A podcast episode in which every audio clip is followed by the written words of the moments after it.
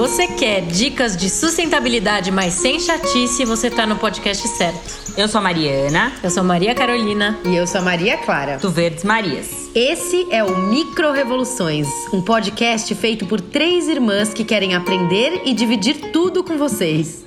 Vem com a gente. Eu, Mariana, compensei o carbono da minha família no ano passado, compensei o carbono do meu casamento e compensei o carbono de todos os eventos do Verdes Marias na época em que os eventos aconteciam e que tomara voltem logo a acontecer. Isso significa que de alguma forma eu tentei minimizar os impactos das minhas ações que possam ter prejudicado o meio ambiente. Você já tinha ouvido falar nesse termo de compensar o carbono? Para explicar para a gente, a gente chamou o Pedro Barral, que é biólogo, trabalha há 14 anos com restauração ecológica e está há 12 numa organização chamada Iniciativa Verde, que é quem eu recorro quando eu quero fazer as compensações. Eu chamei ele aqui hoje para explicar direitinho o que isso quer dizer e, quem sabe, te convidar a também compensar o carbono dos seus impactos. Vale contar que eu não dei muitos detalhes durante o papo sobre o meu casamento. E eh, naquela época eu tinha uma planilha onde eu marquei tudinho. E olha que eu preciso fazer o adendo de que eu não sou uma pessoa muito organizada, mas sei lá, rolou. Então eu tinha, eu sabia o gasto de água, lixo, quanto de comida, quantos rolos de papel higiênico, quantos carros foram para lá, quanto tempo o som ficou ligado e com essa planilha eu pude saber o impacto da minha festa. Qualquer dia eu faço um episódio contando tudinho do meu casamento, que é um capítulo à parte, mas foi super interessante. Se você gostar desse papo, não esquece de compartilhar para muito mais gente, para que a gente possa fazer com que as micro-revoluções se espalhem por aí. Bom papo pra gente. O que, que é compensar? Tipo, compensar o quê e para quê? Assim, compensar carbono significa o quê? Assim, na linguagem dos leigos. Eu vou falar do compensar carbono sob a ótica do, do programa, sob a ótica geral, e depois falar um pouco do programa Carbon Free que foi o que fez com que a iniciativa verde surgisse. Né? É, o que, é compensar carbono? Eu acho que se a gente é, a gente sabe um pouco está é, tá um pouco difuso no ar que toda atividade humana ela gera um impacto. Né? Esse impacto no ecossistema natural ou no ecossistema urbano, né? toda atividade, seja o barulho, é, isso é um impacto de uma atividade humana, né? É, por exemplo. Mas partindo dessa premissa que toda atividade humana ela gera um impacto no ecossistema natural e esse impacto ele pode estar relacionado na biodiversidade, né? Como a gente fala, ah, estamos perdendo biodiversidade na Amazônia, sim, estamos por conta do, do desmatamento, por conta das queimadas, isso é só um exemplo, né? Ou a gente causa um impacto no ciclo hidrológico, que a gente fala, olha, é, o desmatamento que a gente está fazendo na Amazônia está afetando o regime de chuvas aqui no Sudeste. Isso é um impacto né, decorrente da atividade humana. E um impacto específico que a atividade humana gera é a emissão de gases de efeito estufa na atmosfera. Né? Então, o compensar o carbono, né, o carbono seria o que a gente pode falar a, a, a maneira de fazer o cálculo. Né? Tem vários gases que jogam, que, que aumentam a quantidade de gás de efeito estufa na atmosfera, Sim. mas o carbono é a nossa baliza, né? Por que a nossa baliza? Porque ele é o. Quando a gente trabalha com, por exemplo, um projeto de plantio, ainda que o gás de efeito estufa que a gente vai tirar da atmosfera com um projeto de restauração de floresta nativa vai ser o gás carbônico, por isso que a gente fala na compensação de carbono. Então, o que, é a compensação de carbono? Ela é um, ela parte um cálculo do quanto que uma atividade humana ela gera em emissão de gás de efeito estufa para a atmosfera e do outro lado seria o, o, o que eu preciso fazer para retirar a quantidade de gás de efeito estufa que foi lançado na atmosfera em decorrência daquela atividade. Né? Sim. E aí você pode fazer isso através de diversos tipos de projeto. Né? Um deles é o que a gente faz na Iniciativa Verde, que é a compensação de gás de efeito estufa através do plantio de florestas nativas. Então, explicando de uma forma bem simples, eu fiz a minha festa, eu fiz o meu, sei lá, eu fiz uma festa na minha casa e eu sei que eu gastei energia, gastei comida, gastei papel higiênico, gastei, sei lá, as pessoas que vieram de carro e etc. E tudo isso gera carbono, gera uma, uma poluição, digamos assim. E o que vocês isso. falam é: bom, vamos ver quanto vocês prejudicaram e vamos compensar, vamos plantar o suficiente para repor o que vocês prejudicaram. É isso? Exatamente. Exatamente. A gente partir dessa premissa, avaliar o impacto, né? É, e a partir do momento que a gente sabe qual que é aquele impacto, a gente propor um projeto de compensação. E aí o nosso projeto, os projetos que a gente propõe, eles são relacionados à melhoria da paisagem rural através da é, do plantio de árvores nativas, do plantio de florestas. Então a gente, aí a gente pode até falar um pouco dos gases do efeito estufa, porque acho que para quem está ouvindo a gente escuta isso tanto que a gente não sabe exatamente qual é o problema do carbono, entendeu? Por que, que quando as pessoas liberam alguma coisa para o meio ambiente, a gente precisa compensar? O que, que qual que é o gás do efeito? O que, que isso quer dizer na minha vida, sabe? Então, se você puder explicar um pouquinho assim de uma forma mais simples, quais são esses, essa, qual que é a grande questão? É, a grande questão é a seguinte, né? É, vamos lá. O, o, o o gás carbônico ele é um gás que ele está presente na nossa atmosfera. Ele é o que permite que a gente viva na Terra, inclusive. Por Sim. quê? Porque ele faz com que a temperatura da Terra fique é, não oscile tanto, né? vamos supor, vamos dizer dessa maneira. Né? É, o problema é que as atividades humanas, através de da queima de combustível fóssil, através da mudança do uso do solo. E o que é a mudança do uso do solo? É a gente pegar uma área de floresta, derrubar a floresta para dar outro uso para aquela, aquela pasto, área. Pasto, né? Na maioria né? das vezes. Na maioria das vezes, pasto. Né? É, tudo isso vai fazer o quê? Vai fazer com que é, a gente aumente é, exponencialmente, de uma maneira muito mais rápida do que aconteceria naturalmente, o, o é, a quantidade do gás carbônico e dos outros gases de efeito estufa também, porque não é só o gás carbônico que, é, que contribui para esse aumento da temperatura, né, vai fazer com que é, essa quantidade de gás ela aumente exponencialmente e, em decorrência, a gente tem o que a gente chama das mudanças climáticas globais. Né? Uhum. Né? Antigamente, no, no início de toda essa pesquisa, quando a gente estava entendendo o que, que acontecia, a gente chamava de aquecimento global, mas a gente percebeu que não é uma questão só de aquecimento. Né? Ou é congelamento, de, né? Depende.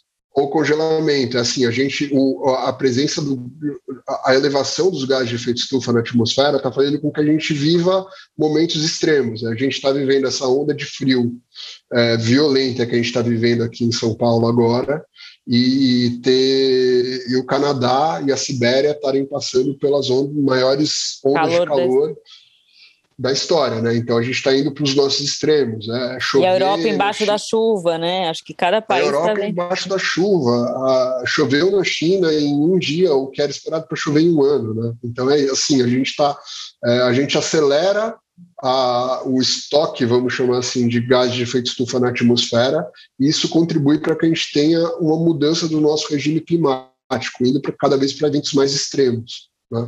Então, Sim, esse é o então... grande problema. E o que eu fico imaginando é, é assim: o, o papel da, do, do, do plantio, então, no caso de vocês, é porque a árvore é, e a vegetação e etc. fazem como se fosse elas segurarem todo esse gás para que ele não suba, né? Eu fico imaginando assim que a estufinha no fundo é a floresta, né? E quando a gente corta a floresta, tipo, sobe tudo de uma vez, é um pouco isso, assim? É, assim, acho, sim, quando a gente corta uma floresta, essa parte está é, tá corre bem correta. Assim, quando a gente corta uma floresta, a gente lança tudo que está nela num, é, na atmosfera num curto espaço de tempo. E aí, quando a gente para para pensar que o, a, a, derrubada da, de vegetação nativa geralmente é seguida por fogo, a gente acelera esse processo. Né? E a ideia da gente plantar a árvore, qual que é? É a gente converter uma área que hoje está em pastagem ou está sendo usada para uma agricultura de baixa aptidão, que é aquela agricultura que não dá um retorno interessante para quem está plantando, seja porque o solo está extremamente degradado, seja porque aquele solo não tem vocação de receber as culturas que estão sendo colocadas ali. A ideia é que a gente coloque mudas de espécies nativas e que ao longo de 20, 30, 35 anos, essa floresta cresça e no processo de crescimento dela, ela retire uma quantidade de gases de efeito estufa, de gás carbônico da atmosfera para crescer, porque é isso assim, tipo, na medida em que se a gente derruba, a gente joga gás carbônico da atmosfera, quando a gente planta uma floresta, a gente retira. Né? A gente está fazendo o reverso do, desse modelo clássico de emissão de gás de efeito estufa pela derrubada de florestas. Sim. E o que, que é, o, que, o que, que é visto como problema que, é, que, é, que a gente precisa compensar, assim? Porque, sei lá, você falou que tem, tem compensação que é, que é compulsória, tem, é, tem compensação que é individual, tem compensação que é de evento. O que, que chega de pedido para vocês, assim, por exemplo? Oh, no, no programa Carbon Free, a gente tem inúmeros tipos de, de, de demandas, né? A ideia da iniciativa verde desde o início foi fazer com que essa ferramenta ela fosse uma ferramenta democrática, né? Ela tivesse acesso é, desde quem quisesse compensar a sua própria a sua festa de casamento hum, até uma empresa grande que quisesse compensar as suas operações anuais. Né? É, então, geralmente, o que a gente tem, é, os nossos o nosso foco de trabalho né, de compensa na compensação de gás de efeito estufa no programa Carbon Free tem sido o quê? Tem sido, primeiramente, a realização de eventos. Isso daí é uma coisa que tem uma demanda muito grande. Né? E aí tudo do é. evento, é... assim, a pessoa contabiliza todos os possíveis gastos, digamos assim, do evento, é isso? É, todos os possíveis gastos, né? Tem uma metodologia que ela é muito bem, é, bem definida e reconhecida, né? tem uma metodologia que é muito bem definida e reconhecida que fala de como que a gente tem que fazer para calcular as emissões do, de um evento, da operação de uma empresa, ou do desenvolvimento de um produto. Né? É, Para além disso, a Iniciativa Verde, a gente tem no nosso site, que é o iniciativaverde.org.br, a gente tem uma calculadora de emissões para pessoas físicas. Então, se você que está ouvindo a gente hoje, você quiser falar assim, qual que é o meu impacto relacionado à emissão de gases de efeito estufa? Você pode ir lá e preencher um formulário na nossa calculadora e esse formulário que ele é super é, dinâmico e interativo, vai perguntar quantas viagens você faz por ano, quanto, quantos botijões de gás você usa durante um mês. Ah, mas o meu botijão de gás, eu, não, eu moro em apartamento e não é botijão de gás, é gás de cozinha. Você coloca lá, tem todas essas métricas, elas são customizadas. Como que você faz ou fazia para ir para o trabalho, dependendo de, de como você estiver trabalhando agora na pandemia, né? É, então, tudo isso vai estar tá lá, você preenche esse, esse formulário e a partir daí você consegue dar, você consegue, é, você preenche esse formulário e a partir daí você vê é, o quanto que você emite em um ano de vida, né, em um ano de existência. É, você, Mariana e o Pedro, a gente consegue ter essa noção do quanto que a gente está emitindo de gás de efeito estufa e a gente pode, através da calculadora, propor, é, plantar árvores dentro dos nossos projetos, que hoje eles estão, os nossos projetos de compensação é, de, de gás de efeito estufa, eles estão centrados ali na Serra da Mantiqueira, né, dentro de um programa que chama o Conservador da Mantiqueira, então, a gente está fazendo os nossos plantios lá, em pequenas propriedades, é, de uma maneira consonante com os esforços do poder público na região. Né? Então, você pode calcular o seu impacto e fazer a compensação dentro do nosso site também. Ah, que legal. E se você for uma pessoa física, qual que é a coisa, qual que é a ação do homem que mais aumenta essa essa calculadora tem alguma coisa específica? É... Andar de avião, é, usar carro. Andar de avião. Andar de avião, usar carro, né? É, quantidade de energia que você que a, que a sua casa consome, né? Seja, enfim, é, refrigeração, é aquecimento, é, sei lá, deixar a luz acesa, todas essas coisas assim, elas impactam, né? Usar aquecedor, se o seu aquecimento é a gás, do chuveiro é a gás ou é elétrico, tudo isso dá, né? Dá um pode colocar para mais ou pode colocar para menos, né? Mas principalmente assim falando é, da calculadora, o que mais pesa são as viagens aéreas né? e o deslocamento e diário. Mas a gente tem que entender também que assim tem certas coisas que a gente não a gente não vai conseguir cortar, né?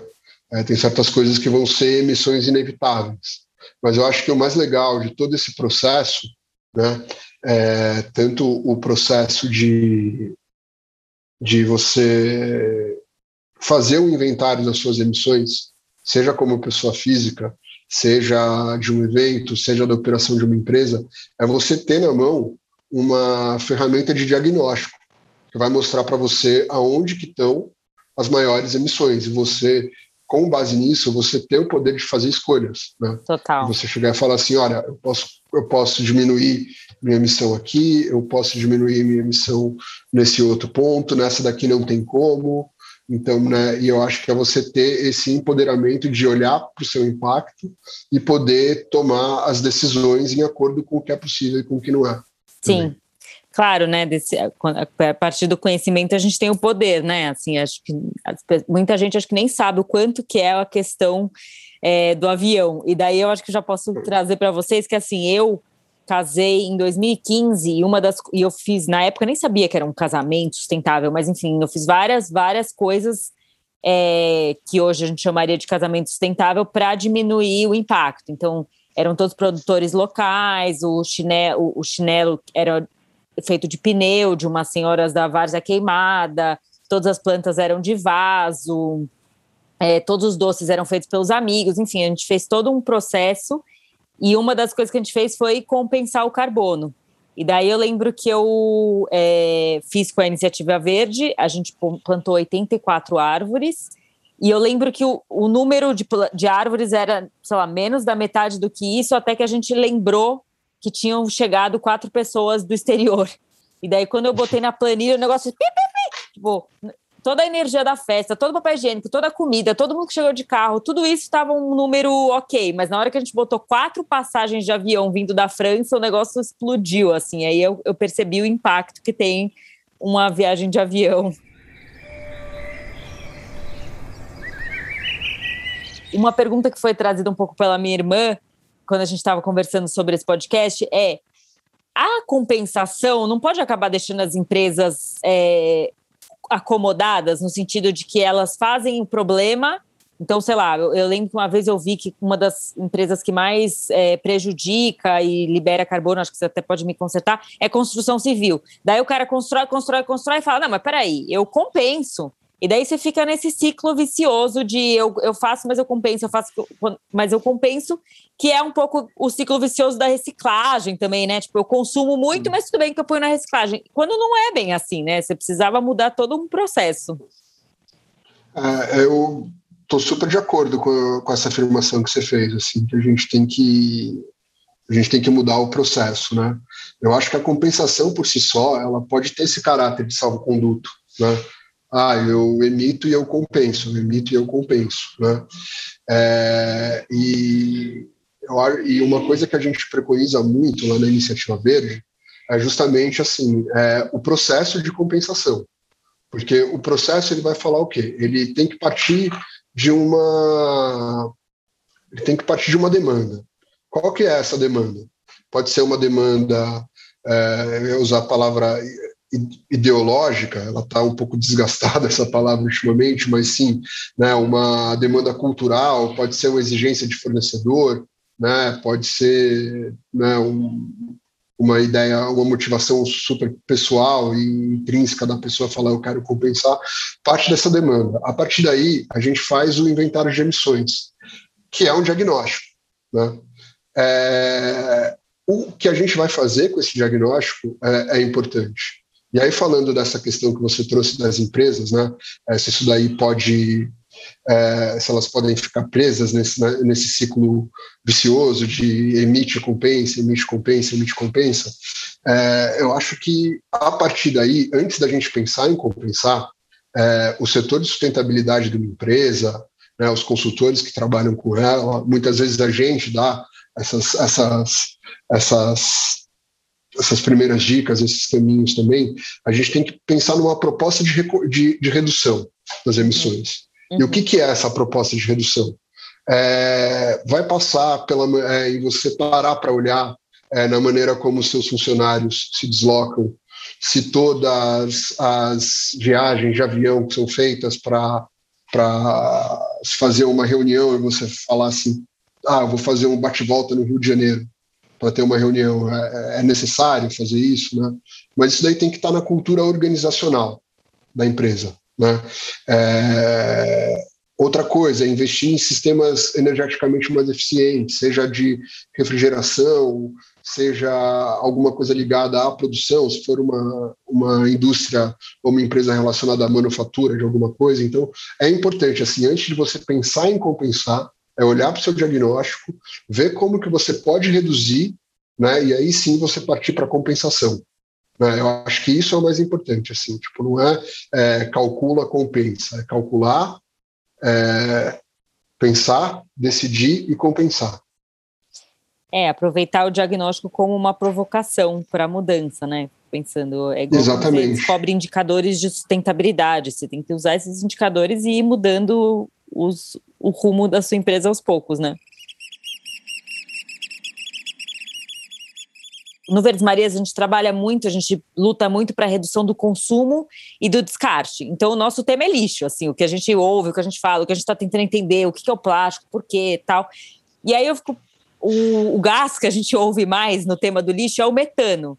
E o lixo é um dos grandes problemas da nossa humanidade, porque a gente está descartando tudo, é, reciclando muito pouco, então a gente recicla menos de 10%, o resto é lixo, então o resto está liberando metano. E aí eu, é, eu queria entender assim, por que o metano é quase tão ruim ou ele é igualmente ruim ao gás carbônico? Por que, que as pessoas não estão compensando o metano se é uma coisa que já está diretamente relacionada ao nosso consumo, sabe? É, o, eu tenho, eu falei bastante aqui na nossa conversa da compensação de gases do efeito estufa. Né? Por quê? Porque quando a gente faz um inventário de emissões, seja de uma empresa, é, seja de um evento, até mesmo uh, as métricas de cálculo da compensação de pessoas físicas da calculadora do nosso site, ela leva em consideração todos os gases que causam o efeito estufa. Ah, entendi. Não só o gás carbônico, não só o metano e não só o, o, o enfim, todos, né? E aí a gente fala da compensação de carbono, porque o carbono é uma coisa que ela está mais tangível para gente. Hum né?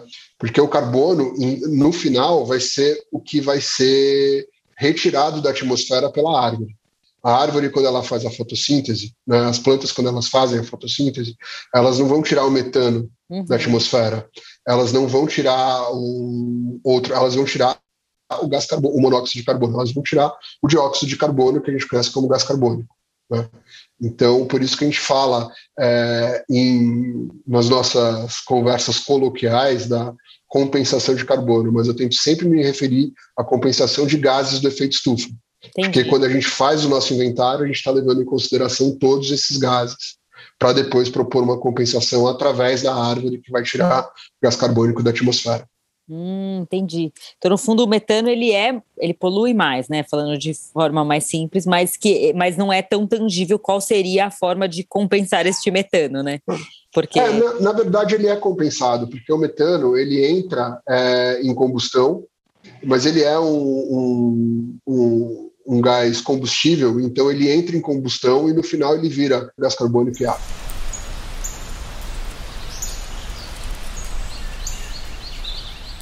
Todas as empresas do mundo calculam igual?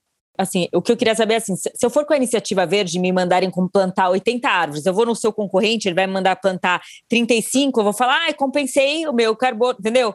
Sei lá, eu vou no concorrente para gastar menos, sabe? Como que funciona isso? É meio estranho, né? Não, assim, é, existe mais de uma metodologia, né?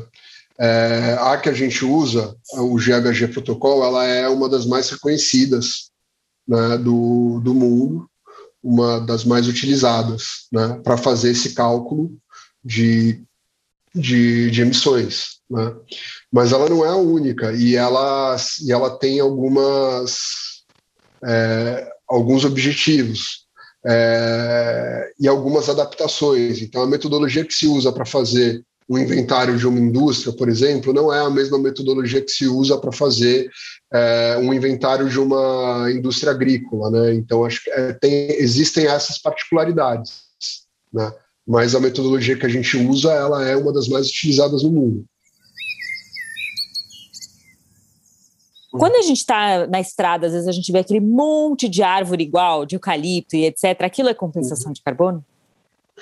Não, aquilo não é compensação de carbono, né? É, ah, não. Aquilo ali é uma é uma plantação agrícola, né? Acho que assim como a pessoa planta uma alface para colher dali a 90 dias, se planta um eucalipto para colher dali a 9, né?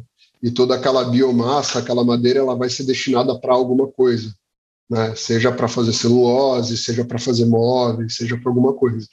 Então, geralmente, os plantios comerciais, eles não são considerados, pelo menos para a gente, uma maneira de compensação de carbono. Né?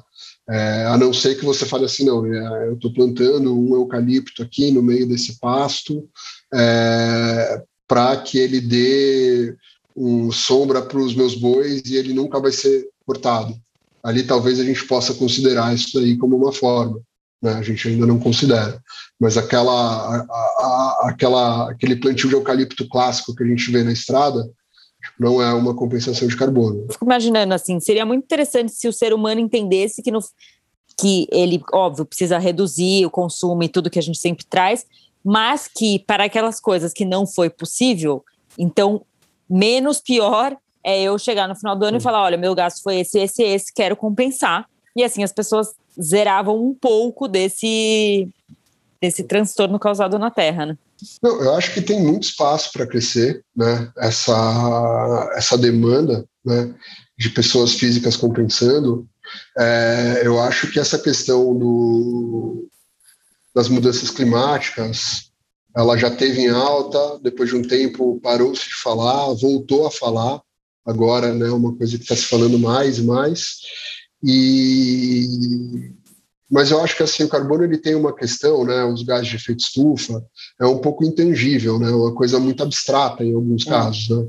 É. A gente não vê, tipo, não é como a gente vê, sei lá, a gente passa do lado do Rio Tietê, a gente enxerga o impacto lá, né? Uhum. É, é, local, é ali, tipo, as mudanças climáticas elas não reconhecem fronteiras, elas não estão contidas na calha do, de um rio, né? E é isso, assim, a gente tem um episódio de uma chuva que alaga a frente da nossa casa, que é, detona nosso bairro, mas dali a pouco né, segue a vida, a vida que segue, e a gente vai ver aquilo só dali a um ano.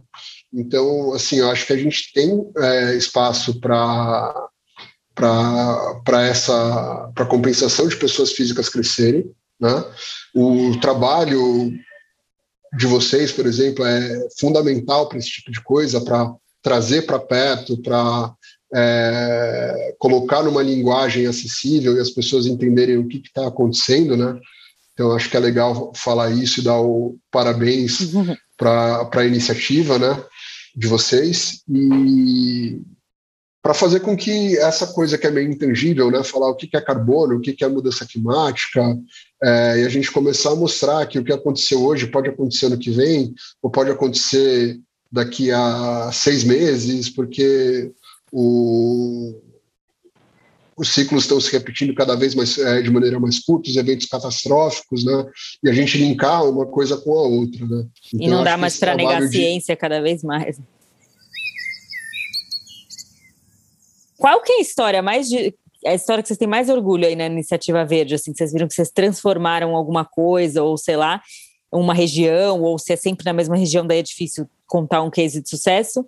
E, e por fim, quais são as suas micro-revoluções, Pedro? O que, que, você, que, que você fez? Desde que você, já que você é biólogo e trabalha tanto tempo na iniciativa verde, o que, que você tem feito para levar uma vida mais sustentável?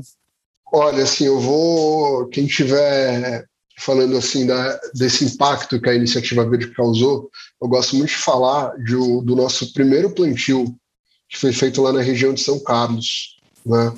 É, isso daí já tem, esse plantio já tem 16 anos, é uma floresta super linda que eu adoro visitar, mas o que eu acho mais legal é que a partir desse momento que a gente foi procurar um projeto, e eu digo a gente, Iniciativa Verde, porque eu nem trabalhava na Iniciativa Verde na época, né? Mas que a Iniciativa Verde foi lá procurar esse lugar e encontrou um agricultor que estava disposto e falou assim: ah, se eu plantar alface, eu consigo plantar árvore. E ele começou uhum. a plantar árvore na microbacia, que fornece boa parte da água para o município de São Carlos. E hoje ele tem um projeto super estruturado que chama Amigos do Ribeirão Feijão.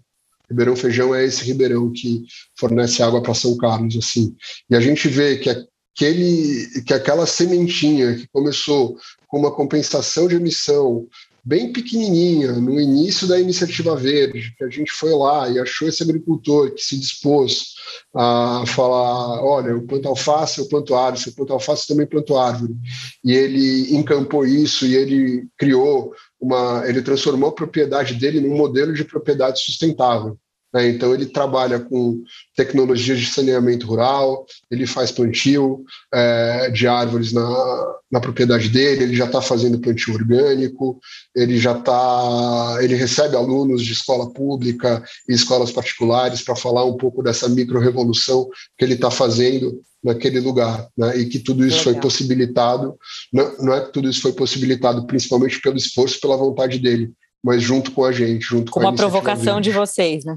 Né? Então isso daí é muito é, é muito legal olhar para isso. Eu fico muito feliz sempre que eu vou lá, sempre que eu converso com o Flávio, que é esse agricultor também. E falando um pouco das micro-revoluções, né, eu acho que é, hoje em dia, se a gente quer falar um pouco de meio ambiente, a gente tem que entender que as micro-revoluções elas vão estar relacionadas ao consumo né? em como a gente consome. Né? Como a gente consome, como a gente consome, onde a gente vai colocar é, o nosso rico dinheirinho que a gente batalha tanto para conseguir. Né? E eu acho que quando a gente, e, e posto isso, a gente tem que entender o seguinte, que boa parte da população ela não consegue fazer as escolhas de consumo que a gente faz. Né? Então, eu acho que a gente tem que entender um pouco isso, assim, também, que é, desigualdade é um vetor de impacto. Quem tem menos recursos não tem nem o direito da escolha. Então, a gente tem que repensar no que a gente consome e dar direito das pessoas que não têm direito de escolher o que estão consumindo, consumirem. Né? É, e de uma maneira, é, de uma maneira consciente. Né? É, tem uma coisa que, assim, é, falando de micro-revoluções, que é uma coisa recente, na, na, minha vida, né? Eu e a minha companheira a gente decidiu aumentar a quantidade de comida orgânica que a gente come, né? E mas o preço era uma coisa muito impeditiva, né? É, do alimento orgânico e que tem uma, toda uma discussão se isso daí é um contrassenso pelo fato de falar ah, eu uso menos para produzir a comida orgânica, por que ela custa tão mais caro, não deveria é, custar mais barato ou custar menos. E nessa nossa pesquisa da gente querer melhorar a nossa a nossa alimentação, a gente se deparou com duas duas vertentes que eu acho que são que vale a pena a gente falar. A primeira são os institutos, né? Os institutos que compram direto do produtor, vende é, pelo preço do, do produtor, como o Instituto Chão, aqui em São Paulo, o Instituto Baru, o Instituto Feira Livre, né? Então, eles compram o alimento pelo preço do agricultor, vendem pelo preço do agricultor e pedem para quem utiliza do serviço deles uma contribuição para manter aquele espaço vivo, né? aquele espaço ativo. Eu acho isso bem legal. E indo para além disso, a gente é, começou a fazer parte de uma coisa que chama Comunidade que Sustenta a Agricultura, a CSA. Que legal. E isso daí tem sido uma revolução muito grande assim na nossa vida. A gente faz parte de uma CSA que chama CSA Comida da Terra, né? É, entrem no perfil do Instagram, é, que é super, tem bastante informação lá. E a ideia é a gente trabalhar junto com os agricultores, né? É uma coisa que Muito então legal. a gente trabalha junto com eles, pensando o que, que eles precisam para viver, quanto que eles querem ser remunerados pelo serviço que eles fazem para a gente. Né? A gente ajuda, tra trabalha junto com eles no planejamento da propriedade e a gente se compromete por ciclos de seis meses a comprar a produção deles. Então, aquele produtor de orgânico, de comida agroecológica, que tem uma. Ele sabe que ele vai poder contar com a gente por seis meses, que ele não vai é, precisar jogar a produção dele fora se ele for para a feira um dia e chover e ele não conseguir vender nada. Então a gente consegue dar uma garantia para ele, né? E ele consegue e ele produz uma comida de extrema qualidade, extremamente saborosa, é, para a gente. E a gente vive com eles na saúde e na doença, né? Quando eles têm uma super safra, eles mandam bastante coisa para a gente. E nessas duas últimas semanas, infelizmente, a gente teve uma grande perda lá no sítio, que gente, de onde vem as nossas comidas, por conta dessas geadas né, Nossa, que total. aconteceram. E, e a gente sabe que aconteceu, infelizmente, a gente vai receber menos alimento através dele nessas próximas semanas mas também a gente tem esse senso de comunidade muito grande. Então, semana passada eu botei a minha máscara N95, eu e a minha companheira, a gente passou um final de semana lá plantando um canteiro com eles, porque eles precisavam ter mais mão de obra do que aquele casal com a filhinha deles conseguem plantar para. Então Não, a gente vai legal. andando aí lado a lado e construindo esse, esse mundo que a gente quer. Esse vínculo, né? Não, eu achei incrível o que você falou, porque eu estudo bastante agrotóxico, é um dos temas que, enfim, me, de, me, me tira o sono. E então eu comecei a ouvir essa coisa do, dessas comunidades que, suportam, é, que apoiam a agricultura, que é uma forma de, de voltar a aproximar as pessoas de quem faz a comida delas, né? Porque no fundo ninguém sabe o tomate, o alface, ninguém sabe nada que está entrando dentro de casa. Ultraprocessado eu nem falo, porque isso a gente nem sabe mesmo.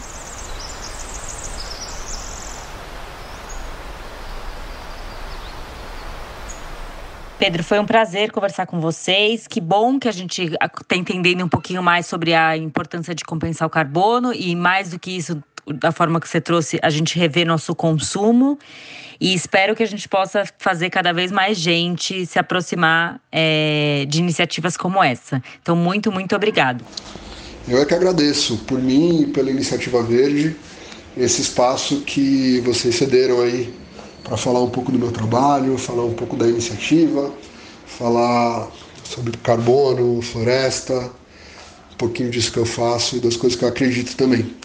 É, vou deixar um convite aqui para quem tiver mais curiosidade sobre o assunto, quiser saber mais, quiser é, acessar a calculadora de carbono, entrar lá no nosso site iniciativaverde.org.br, que tem bastante coisa legal lá. Tá bom?